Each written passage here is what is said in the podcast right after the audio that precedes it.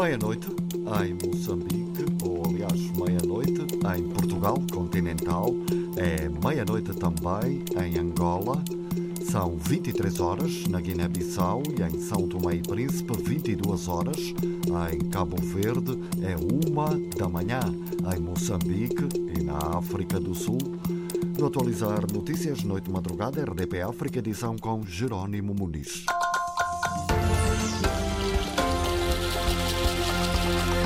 Boa noite. A Procuradoria-Geral da República do Brasil enviou ao Supremo Tribunal Federal uma denúncia contra o ex-presidente brasileiro Fernando Collor de Mello, acusado de cometer o crime de peculato num dos processos da Operação Lava Jato.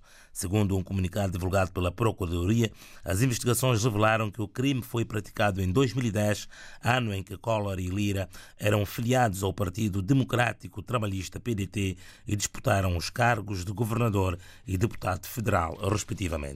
Até 2030, Cabo Verde vai investir 400 milhões de euros na instalação de sistemas de produção de energias renováveis. Um investimento que prevê o ministro da Indústria, Comércio e Energia, Alexandre Monteiro terá impacto na criação de milhares de postos de trabalho qualificado. Não há números quantificados, exato, bem, portanto, são várias áreas, vários serviços, mas uh, são muitos milhares de empregos que seguramente uh, uh, esse programa irá proporcionar. Vamos ter já brevemente, por exemplo, aqui em Santiago, a instalação de, de uma nova central fotovoltaica, estamos a falar de 10 megawatts, numa extensão de superior a 20 hectares, é, portanto, imagina a quantidade, o volume de trabalho qualificado, porque estamos a falar de instalações de painéis solares, que esse programa vai exigir. E estão neste momento também jovens já de, da própria de Calheta de São Miguel, que é o lugar onde que vai ser instalado o, o painel, já há informação aqui no CERMI para preparar para esse mercado de trabalho.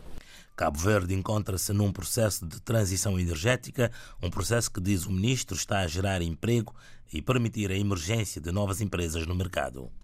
São todas essas áreas novas que irão ser introduzidas no setor energético e que precisamos também de criação de novas empresas e, de empregos jovens, qualificados para a, a concretização desse futuro. E, e, já iniciamos, inclusive esta semana, eh, já a formação aqui no CERMI de, de um programa de formação de 40 formandos de todas as ilhas de inspectores eh, de instalação de microgeração.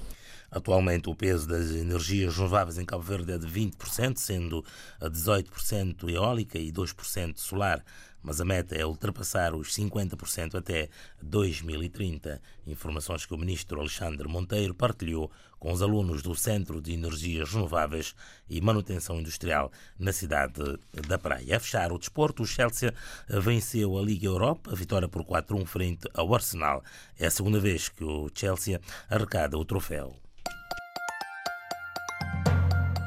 O essencial da atualidade com Jerónimo Muniz.